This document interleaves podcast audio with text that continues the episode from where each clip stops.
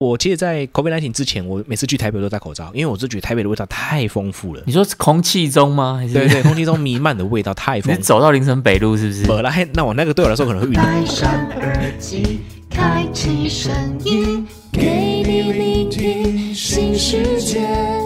一周听五天，天天新单元，夜夜听不完。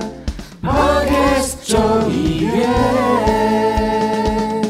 Hello，大家好，欢迎来到卡卡城咖啡吧，我是倪晨。我是莫卡，我觉得我们录了这个卡卡城咖啡吧，已经也是录了差不多快两季了嘛。那是倪晨，我本人呢，也从一个门外汉，大概已经进阶成半个门外汉这样子。哦，不要这么说，对，我觉得在这个过程里面，真的是学到蛮多跟咖啡的这些相关知识。是所以今天其实我就还蛮想要来跟木卡老板聊一件事，就是说，我相信很多听众朋友他们也都是在接触咖啡的过程里面，不断的想要去精进自己。那如果今天我想要再去提升自己在咖啡上的这些专业知识的话，有没有一些怎么样的管道可以来做这些事情？好的。这个部分呢，其实我觉得今天设计这一个过程啊，可能可以把我这几年的一个辛酸血泪史都可以把它好好的讲出来了，你知道吗？哦，这么哀怨哦，哎、很哀怨、真的你吗？你不是甘之如饴吗？过程是甘之如饴啦，现在想起来还会笑，可能你知道。但是呢，其实这样整体投入的时间啦，跟金钱啊，真的是可以直接去买一台什么 Vios 吗？Toyota 的 Vios 的头期款，差不多对直接，差不多，很。够哦，很够哦、其实你如果把时间算进去，我觉得不止哎，因为时间就更无对啊，那很难衡量嘛。不过今天就是跟大家来聊聊，就是说咖啡，好、咖啡的学习过程里面，可以从哪一些角度进去了？是是因为我们以前的资讯是比较不发达时代二，十年前是不是？没有二十年前啊，我不要捞了。如果二十年前我就起步的话，我现在就飞了，你知道吗？哦，你要 O G 级的了，现在叫 O G 级。对啊，，对啊，对啊，就是什么神兽级啊、老妖怪等级的这样子，对就是很早就进入先占市场。好，以商业模式来说的话，咖啡界在天之灵。呃，飞龙在天这样，哎，讲飞龙在天像太老了，有人真的知道飞龙对啊，还是什么吗说里面二十年那边。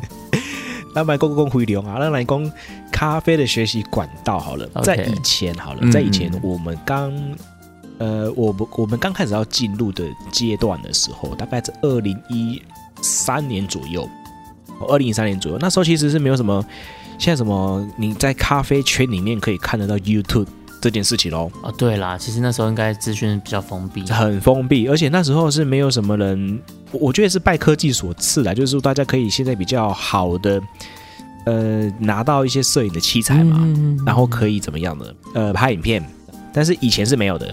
OK，好，各位，在二零一五年前，其实这件事情是非常非常非常困难的。哎，对，那你们那时候你们都怎么样获取这些讯息的来源？是，我们就大概会从一些呃，那时候就早期有在开咖啡店的，哦，开咖啡店的这些业者，OK，他们真的想要出来，呃，做一些分享的也有，OK，也有，就是说可能他们会开一些，例如说怎么样手冲，哦，跟你讲，那时候二零一几年，二零一二年的时候或二一三年的时候，听到手冲，哇，那潮到流水啊，很潮哦。那时候应该还是虹吸比较多，对不对？那时候那个意识比较多，哦，意识 OK，对，意识比较多。那如果那时候开始做一种比较简单器材的，像是类似这种手冲啊，或者是研磨萃取这样的过程的时候，其实是虹吸也是蛮那时候算是蛮大宗的一个一块啦。那接下来就可能会有一些手冲，那 V 六零那时候就开始出来了，然后再就是一些呃神奇绿杯都跑出来了，然后那时候小富士都还没改款呢，你知道吗？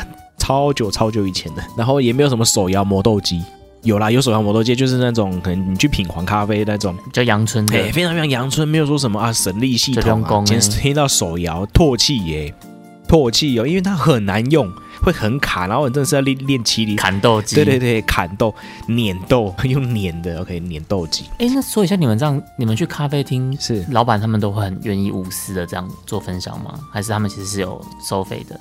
对，有一些他们有可能会呃透过这样的一些分享，然后增加一些现金流。嗯嗯嗯嗯，那再来就是，我觉得在大概一百零四年那时候，在社区大学也开始有一些咖啡的课程，啊，也是一些咖啡店的老师啦。现在应该蛮多的，对不对？哇，现在如雨春笋，遍地都是。雨后春笋，对对对，全部都是哦，全部都是哦。那也可以在社区大学去，那时候也会变说，在时候会有社区大学课程，这是两个我觉得是比较基础，大家可以比较碰得到的一些学习的管道啦。对啊，一种就是咖啡店他们自己办的工作坊，对对对。那另外一种就是比如说像社区大学这种的课程这样子。是是，那社区大学课程是蛮多人是说它蛮划算的，哦，因为社区大学的课其实都很便宜，很便宜啊，很便宜，那两千块就打就打掉了，然后再加上一个教材费，真的。哦，加上教材费，你大一办他，因为他一次办是办十八周，那有些老师可能会说，好，那我就只能开九周。嗯，OK，那其实也很便宜，你知道吗？就是一堂课换算下来，你去社区大学上课的话，是。一次我们算过大概一两百左右吧。但是我还蛮好奇的，就是嗯社区大学它的师资是水准是 OK 的吗？好，你问到重点了。今天也是要跟大家来分享这个部分，就是咖啡店他本他们本来可能会有一些经营的经验值，对不对？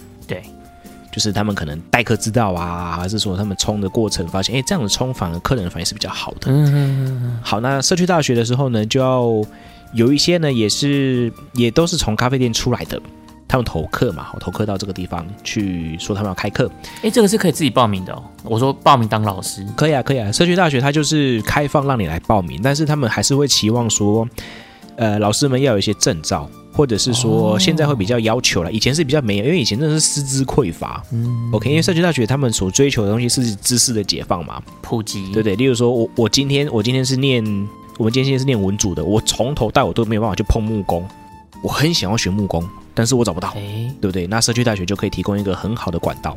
在巨匠之前，我是水电工，对，对对，巨匠之后我就在路边等，哎，不是啊、对对对，那那那那个是以前的那一个啦，以前的广告的老梗，是是是是是，对对，我还说的是。就是说，以前就是在知知识解放的这个区块，社区大学就是会提供这样的师资，嗯，好，就是可能你是素人，但是你的技艺很强，例如说你是一个很会弹吉他的人，不要这么说，不要这么说。哦，研究 命理的也有啊，我们研究塔罗的也有，OK，、啊。对，那是不是要提供这样的管道？那当然，咖啡就是很多人是研究咖啡的，有一些老师们他们就是可能开咖啡店是好几年啦、OK，那他也是想要去把这样的一些知识学去做一些传递。不过呢，现在社区大学会渐渐的比较要求了，就是变成说，我希望老师们呢不是只有一些过往的经验谈，嗯也会希望说。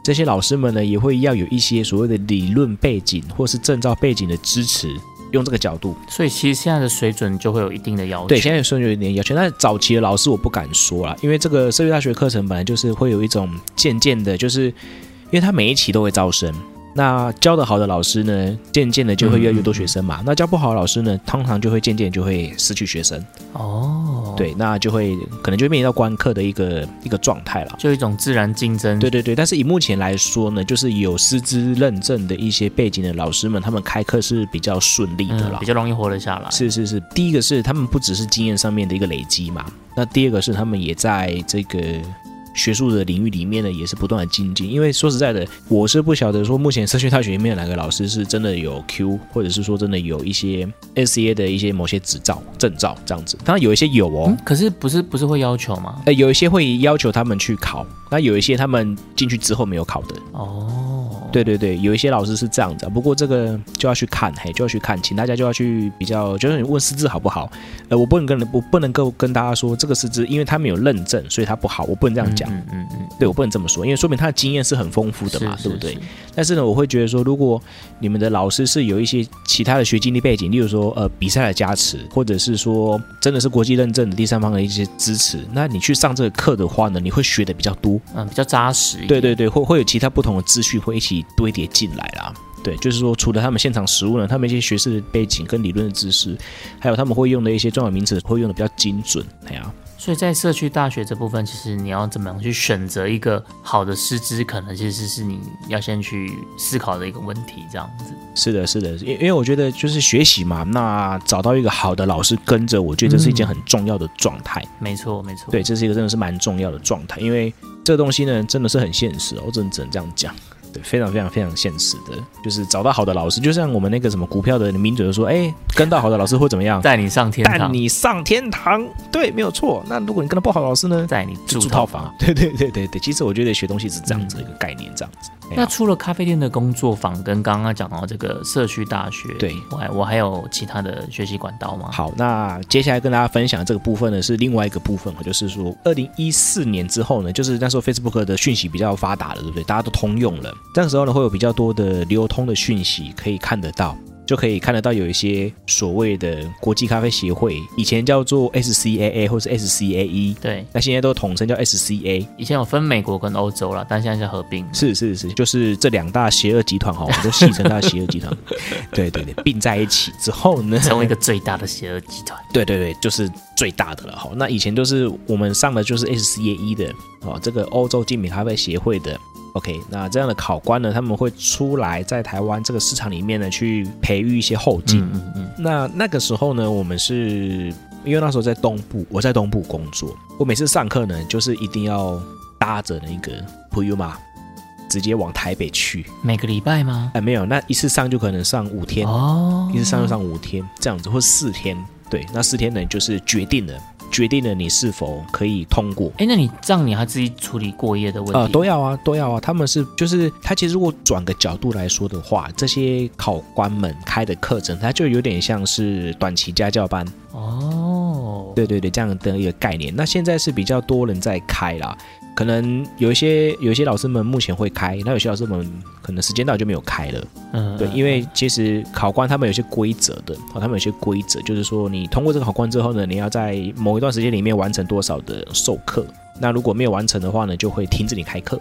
对，因为他们要做一些品质的控管啊，嗯协会那边也要做品质的控管，这样这些都是采呃线上的作业。也就是说，他发现你今年申请的件数是不到的，当然他可能就会跟你说啊，那那没有咯，你可能会撤销你的资格。像莫卡老板，你现在讲的这个是算是嗯，国际认证的证照班嘛，对不对？对对，算是国际证照班了。那这个就是说，有一些有一些老师们他们会自己对外招生，你说用私人的名义，对对，用私人名义，或者是说用自己的一个场地，好有认证的场地，哦就是那些会认证的场地，对，然后去做一个对外招生的一个呃讯息的曝光。那我就那时候就是有看到这样的讯息，然后就可以去上课这样子。对因为我看到的好像比较多都是像那一种像是补习班吧，它可能就是什么风味研究室啊，或者是一个什么什么机构这样子，是是是是辅导你考证照这样子。是，这个也就是现在这几年有一些地方就会比较完整，像是九州嘛，那他们会有这样的餐饮证照班。嗯嗯嗯，那或者是说在南投的那个什么震撼，他们也会请一些对请一些老师们，然后来开课。那开课之后呢，当然就是他们的现金流怎么样抽，我这我们不清楚。对，那这个也是第四个学习管道，就是说可能会有这样的一个空间单位，那可以去注意这些讯息。那目前来说的话，还还是北部比较多啦。哦，因为北部可能在这种资源上还是会比较有优势这样。是是是是，没有错。那我还蛮好奇的，就是像这种国际认证，嗯是不是除了 SCA 以外，还有另外一个单位吗？以目前台湾的市场来说，是以 SCA 的我一个主要的主体在做一个教课。还有 CQI 吗？对对，然后说以 SCA 之外的话，另外一个比较专精跟高阶型的就是 CQI 了，就是俗称的 Q 嘛，对不对？对，就俗称的 Q，或者是说俗称的这个咖啡品质鉴定。嗯嗯，嗯，对，这个这个其实初学者去上的话，我个人认为是蛮吃力的啦。哦，就是我今天是个素人，然后去上课，哇，他可能会崩溃哦。所以我们可能我们可以先往 SCA 这边的课程去做一些上课这样子。是是是，或者是说最简单的呢，就是先去各个咖啡店，他们可能会办一些什么感官体验的课程嗯啊、手冲的课程，或者是一些 Lily Coco 的活动，那你就可以先去参加这些。你，先确认一下自己的喜欢的意向是不是 OK 的，或者是说我下班之后的一些呃休息时间，我可以去进修。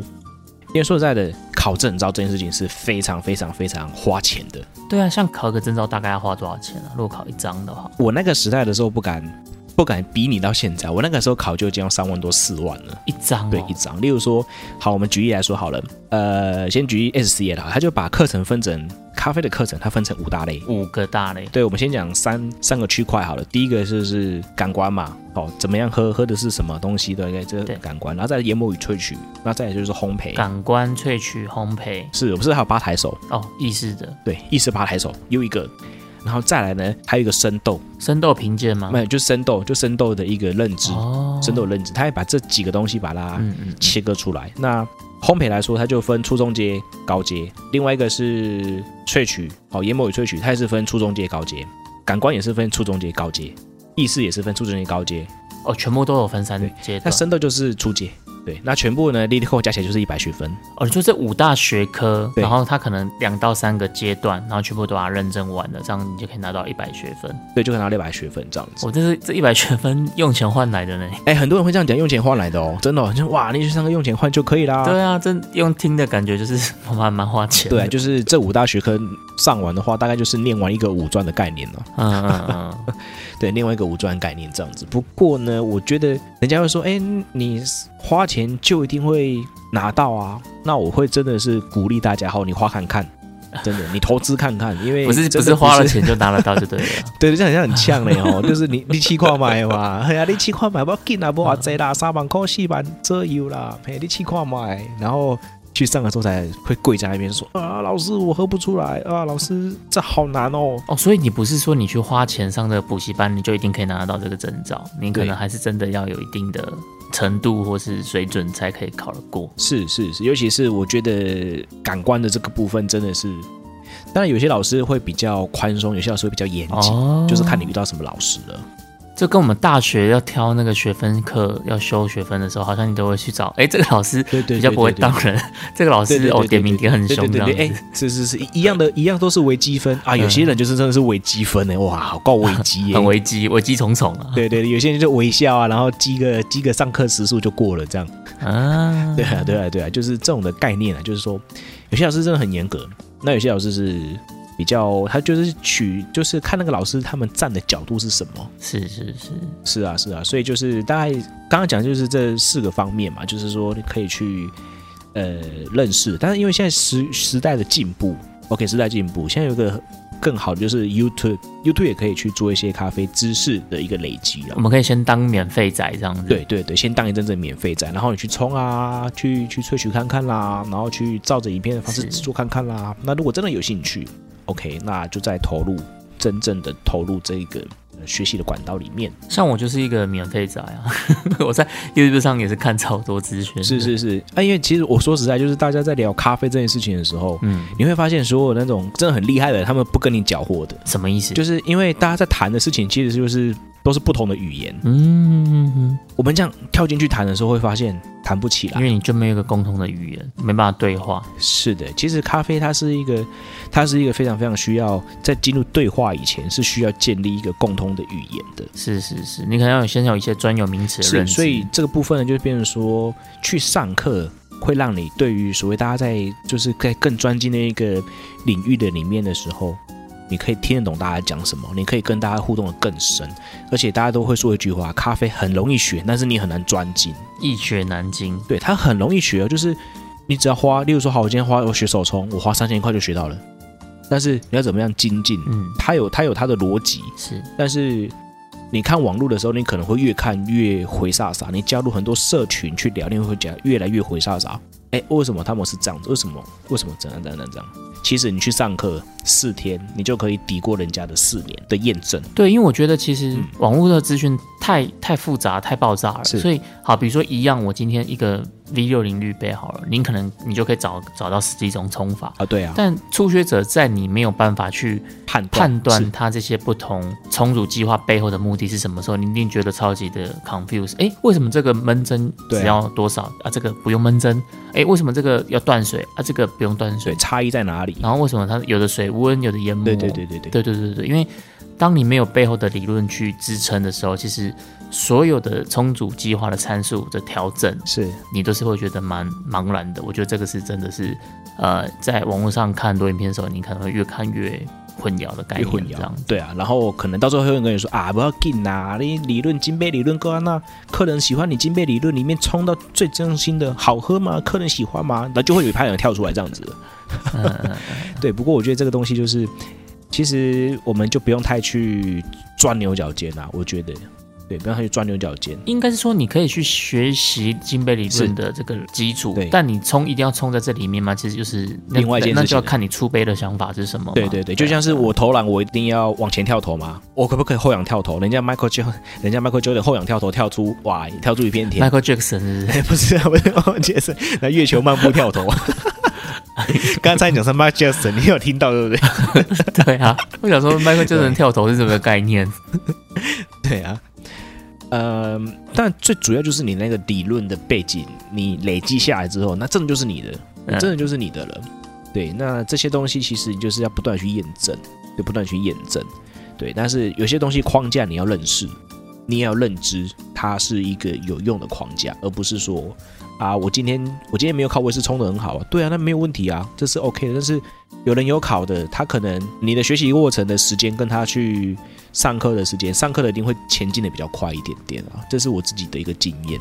对啊我，觉得有打底的或是有基础的，其实可能这个路你走起来可能也会比较顺或者比较正啦。你你可能会少走少走很多的冤枉路，我觉得。是，而且修正会很快，我真的的确是这样讲，就是哎，人家这样子弄一弄，哎，我修正一下，对，马上第二把马上就把它调好。第二把马上就就搞定了，就像是我我去试人家的红豆机，好，我去试人家的红豆机，人家说，哎、为什么为什么木卡老板第二次你烘就变成你的机器了？哦，我就说，呃，我我就有学术背景的支持啊，我知道它怎么样的状态会出现什么样的东西，我就我就知道它大概是怎么样操作了。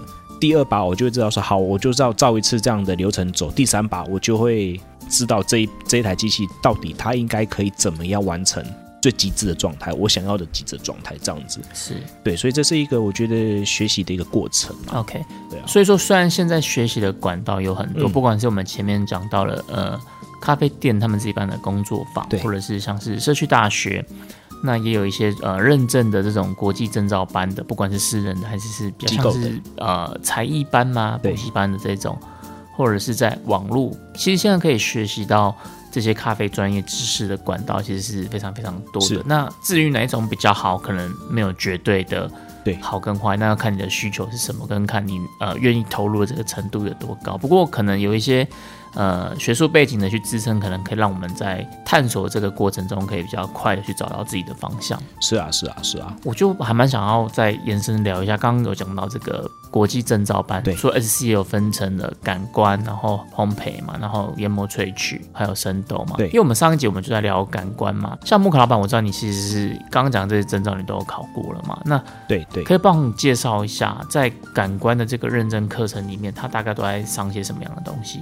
好，在感官这部分呢，在上面的东西就是说，它会先让我们知道我们身体那个舌头跟鼻子，OK，先认识一下我们喝到的味道会是怎么样产出的。哦，我我觉得在教育的里面，我真的觉得美国的一些教育真的是做的是，他会先让你从一个很基础的理解，然后再带带你到很深的地方。对，就是说他们那种教育的体制里面所出来的那种课纲，就是说，哎，对啊，我们就用身体理解啊。我去上的第一堂课程是舌头、哎，所以第一堂课先上健康教育对对对，我去上了舌头认识酸甜苦咸鲜的分布的位置大概在哪里？哎，但这个有被推翻，就是说其实整个舌头都可以感受得到酸甜苦咸，只是位置的差异性这样子而已。身体啊，然后我那时候才知道说，哇靠，原来常常被瓦萨比呛到的那一个叫做东西叫做鼻后嗅觉。哦，嗅球对不对？我们上一集有讲到，对对对，我卡卡承受失败有聊到，是不是我才知道说这个专有名词是嗅球哎，就是变成说从这个地方去教你怎么样去认识，就是说你以后吃寿司感觉到哇这个好好好吃哦，是各位是是绣球哦，是在绣球让你让你感受到哦，对。感受到这些。对对对，你捏着鼻子可能就没味道了、哦。对，就是这个部分，对，就是这部分，先让你带你好，先认识一下是身体什么地方在作祟啊，不是作祟，就是作怪或者是作用。OK，OK，、就在这个地方。那认识完身体的感官之后嘞，主要就是会带你去聊一下哦。那感官，我们在喝的时候，我们会常常怎么样去对于咖啡去做一些形容词？哦，要怎么去形容？对，例这个也感觉蛮实用的。就很实用，就是说他会教你一些都是同号的时候聚在一起的时候，OK，或者是说一些比较有喝的经验的人的时候聚在一起的时候，我们在谈的东西你听得懂，或者是说我们可以用这样的一个专有名词去沟通。大家在谈哦，这个酸值，他会跟你去解释说酸值是什么东西，酸的品质跟酸的高低的价值。嗯，它的酸值是新鲜的还是腐败的？这是酸的品质哦。超生的？对对，超生还是的，是果酸？对，还是果酸的。好，那就是接下来就是说酸的高低强弱哦。对，这又是不同的东西哦。然后什么是干香，什么是湿香，带你去认识说，哎，喝进去大家在谈的 body 是什么东西？哦，巴蒂，我觉得很多人都会容易不太知道巴蒂在讲什么。对啊，体质感啊，那什么是体质感？然后就是这边去聊一下这个专有名词。那再来的会带你去聊一下，呃，什么是余韵啊？哦，余韵，对，这个也很常听到。对对，余韵啊。那那余韵到底在讲什么？是在你嘴巴里面绕梁三日的感觉呢？嗯好，这是其中一环。再来的余韵呢，有没有对你的舌头造成什么感觉呢？是好的还是不好的？是好的还是不好的呢？那那这个 body 呢，是是圆润的吗？是单薄的吗？是滑润的吗？对，那余韵有没有对你产生一些呃，例如说烘焙的时候有一些失误的话，可能会有一些味道，或者是说一些呃烟的感觉之类的。OK，他会用这些名词去跟你带，那大概会是什么样的东西去跟你做名词定义？这感觉学起来在分享的时候就很专业，就哦，这杯喝起来 body 很饱满，然后余韵也很持久，这样。对啊，对啊，对啊，就是在这个部分会开始去跟你有一些，呃，用一些比较专业的名词去跟你做沟通，然后我们也会学着所用这些名词去沟通，嗯然后我们就可以很清楚的知道说，我、这杯咖啡的状态是什么。对，这是其中一个东西。那再来呢，他们一定会带喝水，喝水是不是？对，喝水，哇，我喝水。喝水呢，就是诶，他可能会带你去喝一些，可能会加一点酸的水，去让你单纯的去理解什么是酸，在液体里面的酸的感觉。哦，我以为是硬度诶，软硬度。呃，软硬度也会有哦。嗯嗯哦 OK，那我刚刚谈的是还是在于这种感觉性的嘛，就是诶酸的、甜的、苦的，那甚至还有鲜的。鲜的感觉就比较抽象，的鲜对不对对，现在感觉很抽象，那就会加味精去让你喝啦。哦，对，就是加味精，然后有一定的比例，然后去喝。哎，这个干干哦。哦，懂懂懂。然后那个鲜的，就是有点像是你去吃那种沙西米，嗯有没有？嗯或者说是吃鲑鱼的时候那种鲜感。海鲜那一种，对对，海鲜那种鲜感，这其实是从日本过来的。那他们也会谈这些东西哦。OK，酸甜苦咸鲜。嗯嗯，好，在这部分会有这个部分，哎，在这部分有这个部分，像老舍。OK，好，在这个感官的部分会有这个部分的一些形容哟。对，这这个这个方面了哈。那再来呢，还会再去带你去认识另外一些东西。那我就是越越来越深了哈，就是从呃身体，然后名词，然后带你去认识水。对，OK，纯水、硬水的状态，然后带你再去带你认识这种酸甜苦。OK，在我们舌尖上面或者在你的味觉上面的一些感受。接下来呢，就会带你去认识各种烘焙度。你说浅焙、中焙、深焙这样子，是的，浅焙、中焙、深焙，对，然后带你去喝看看，然后你要能够辨识它，对，要能够辨识，不是只有认识哦，是要能够辨识。他是会把浅培跟中培放在一起让你去喝，然后你要说出哪个是浅培，哪一个是的，是的，焙，这样就是带你说，哎，你你要去做出一个选择啦，就是说哪一个是浅培，哪个是中培，对。哦，对，就是说带你。去认识，但他他不会去问你风味哦，他单他不会去问你风味，嗯，他只问你说浅培的深浅，对对，他只是去跟你讨论，哎，这杯是浅培，这杯是是不是这杯哪一杯是浅培啊？哪一杯是中焙，哪一杯是深培啊？对，那浅焙对你来说是什么样的感觉？然后中焙到底是什么感觉？他会把那个烘焙程度拉很大吗？还是其实是很接近？呃，通常是会拉很大的，哦，所以应该是很明显喝得出来的。对，会非常非常明显，而且哎浅焙哦酸酸的，然后中焙可能就是哎比较微弱的酸，然后苦也有一点点，生焙呢就会直接喝起来是哦真的很老烟枪的感觉，很很很很 strong 这样子，对，有 可能会有一些烟感啊等等的这样子，嗯，对就是通过这样的课程，在四天以内，他会带你，这可能是第一天吧，第一天就教这么多东西哦。对对，第一天就会带你 run 一下，好 run 一下你嘴巴里面的感受，而且就是你会觉得去上课那几天，你的感官会非常非常非常的放大。我那时候在台北的时候嗯，去考试啊，对我其实，在 COVID 1 9之前，我每次去台北都戴口罩，因为我就觉得台北的味道太丰富了，你说是空气中吗？还是对对，空气中弥漫的味道太丰富。你是走到林森北路是不是？没了，嘿那我那个对我来说可能会晕倒。不然你在空气中有这么的丰富哦。对，因为我每次去上课都是上这些味觉的课程或者感官的课程啊，然后那时候在捷运站迎面而来走过的，不管是男生还是女生，我可能都会知道说，哦，这我有用过洗发精，可能就会问到说，哎，这是飞楼的啊，这个是这是雅芳的，然后都是蓬蓬的，所以你是去学这个洗发精认真的，对？有可能，然后其实你刚刚去开一个洗发精认证课程，这样。对，就是说，他这第一天就会把你的这个感官呢，透过课程直接强度就拉起来了。嗯，然后第二天可能就开始带你去开始喝一些产地的风味，例如说非洲豆是什么样的风味的表现。哦，对不同产区，对，那中美洲豆、哥伦比亚豆什么风味？瓜地马拉豆是什么风味？巴拿马又是什么风味？就是把不同国家的豆子都让你们喝一遍，这样子。是是是，然后巴西有什么风味？哦，对，带你认识，然后并且考试的时候也会考你这个东西。是连连看吗？你还是你要还是填充题？我要直接喝完就要写出来是什么？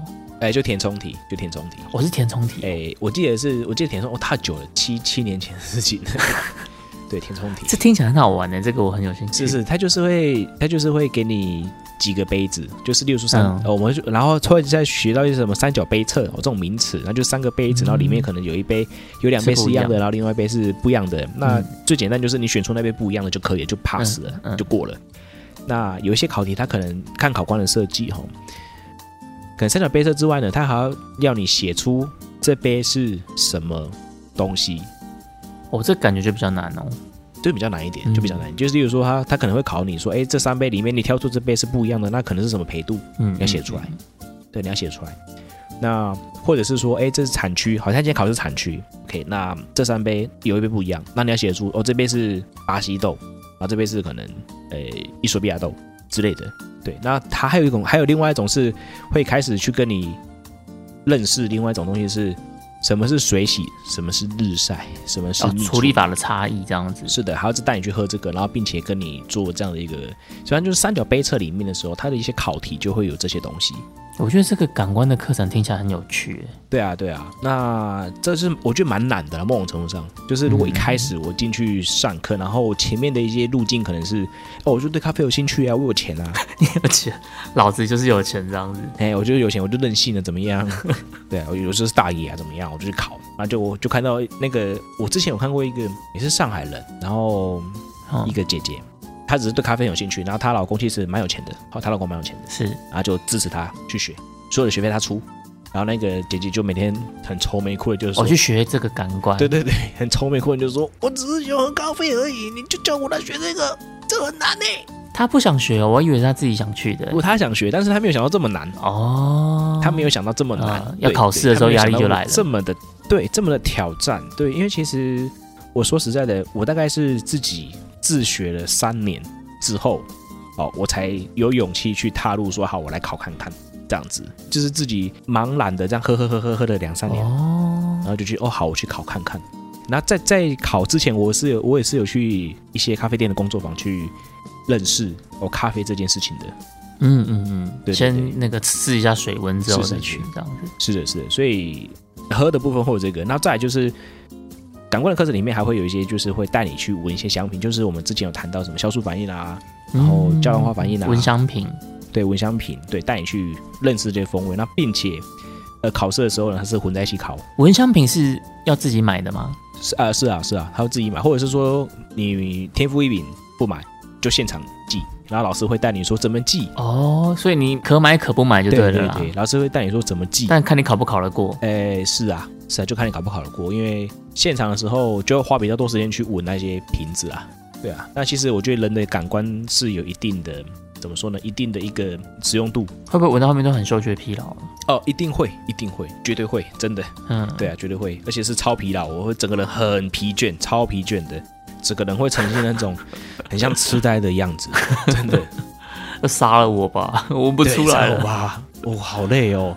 这个现象呢，在什么样的一次发现？就是有一次我们去呃评鉴场，然后某一次评鉴场，然后大家在喝，然后大概喝到第三轮的时候，因为一轮大概喝六支，第三轮就喝十八支了嘛，那一支两倍，嗯嗯嗯所以等于是两倍，十八的两倍。到第三轮的时候，大家已经两眼发紫了，两眼发紫说：“哦，后面还有后面还有四轮哦。”哦，我在那边发抖，哇，好有四轮哦，这样就觉得哎，我咖喝咖啡怎么变成那么痛苦？对对对对，但是是呃，这样跟他聊的是说，哎，如果感官用太多的时候，会有这种嗯状态啦，是会有这种状态，这样子会很很累很累很累那种状态。可以想象。对啊，所以就是说，老师会带我们去认识香品，然后怎么样去记忆香品的风味。嗯嗯对，因为每个人去记自己的风味是有自己的一套的，这个是没有人可以去，就是每个人人对味道的记忆点是对的形容词是不一样的。你怎么去联想，怎么去记忆，对对对可能每个人对对对对的说法都会不太一样。是的，是的，是的，就是在感官课程里面会带你学这个东西，然后再来的，嗯在初中阶的时候可能会带你学一些呃品鉴啊跟品管的方式，但是他考试的时候是不比较不会去考到评分这一块的。哦，评分他不会特别在这边讲。是是，评分他不会，他不会在这个初中阶的时候就带你去做评分的动作。哦哦，可能要到了高高阶的时候才会教到。是是是，到高阶的时候他才会带你说，好，那酸值在这样子某一杯咖啡里面酸值是怎么样？对，那大概会落在几分这样的方式。那到那时候才会去有一个比较呃给分的一个课程出现。对，那如果说是比较近呃比较初阶型的人，他就是会带你去认识，哎，如何做三角杯测，然后怎么样去做杯测的工呃的准备工作。例如说，可能要磨多剂的校正啊，然后粉的粗细可能要透过呃筛粉器，然后进行到怎么样的程度哦，过筛到怎么样的程度，然后几克去兑多少 cc 的水，然后水水的温度要多少，然后硬度要多少，然后泡多久？对，然后泡多久，这样子的一个流程。破渣捞渣。是是是这样一个流程，这样子，对，就会在初中阶的时候去跟你做一个 review，这样子，对啊，就是整体来说呢，感官在四天或者是有些老师会开五天的情况之下呢，会带你走过这一些东西。对，那我们常常听到说有些人会喝不出来，然后在那边觉得很累的，那这是真的是有的哦，真的是有的。这个其实不是跟你开玩笑的，因为每个人的感官的呃感受能力会随着年龄而下降。那如果说平常也比较晚睡的人，像我，我最近很晚睡，那就会有时候会比较喝不出来，哦，会有这样的状就比较态迟钝。对，会比较迟钝，对，所以呢，就变成说，呃，这种东西呢，就刚刚讲的这些是 review，就是说你你可能真的想要去学 SCA 的这个感官的课程，可能你会经历过这些东西，嗯嗯嗯，对，会经经验到这些东西啊，就是我原来咖啡其实。如果说真的要钻研的时候，就已经不是说所谓喝爽的时候了，嗯，对，不是自己喝爽的时候，这样子，确实是蛮专精的啦。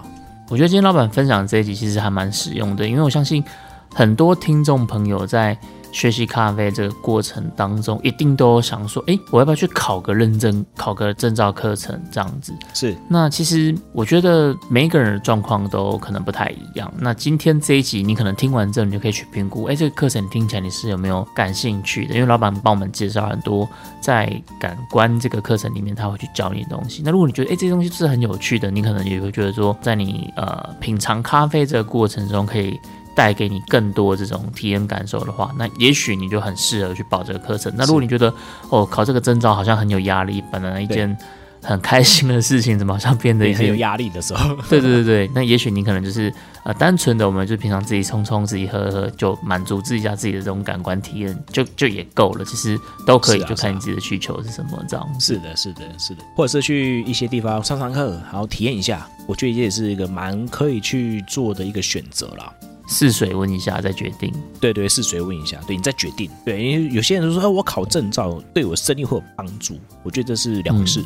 对了，我觉得这真是两回事。是的证照跟你的商业行为本来就是一个两两码子事。是啊，是啊，是啊，对，那今天我们这一集就是比较侧重在聊呃感官这个课程嘛，所以我们下一期可能我们可以再多花一点时间来聊一下，比如说像老板还有考了这种 CQI 的 Q 嘛，或者是还有这种冲煮啊，或是烘焙是这不同的课程，那这个我们可能就可以留到下一集再来聊一下这样子。好啊，好，那我们今天的时间也差不多了。今天的这一集卡卡城咖啡吧呢，就来跟大家聊一下，说，诶，如果今天我想要再精进自己的这个咖啡知识的话，我们可以透过怎么样的管道？那在这些专业的课程这种认证的证照部分的话，它可能又有哪些课程体验？今天在这一集都分享给大家。是的那希望今天分享这些内容大家也会喜欢。我们就下周见啦，拜拜。，See you。下周一请继续收听由 CoFi 及米娜所主持的《现在要干嘛》，陪你一起过生活。拜拜拜拜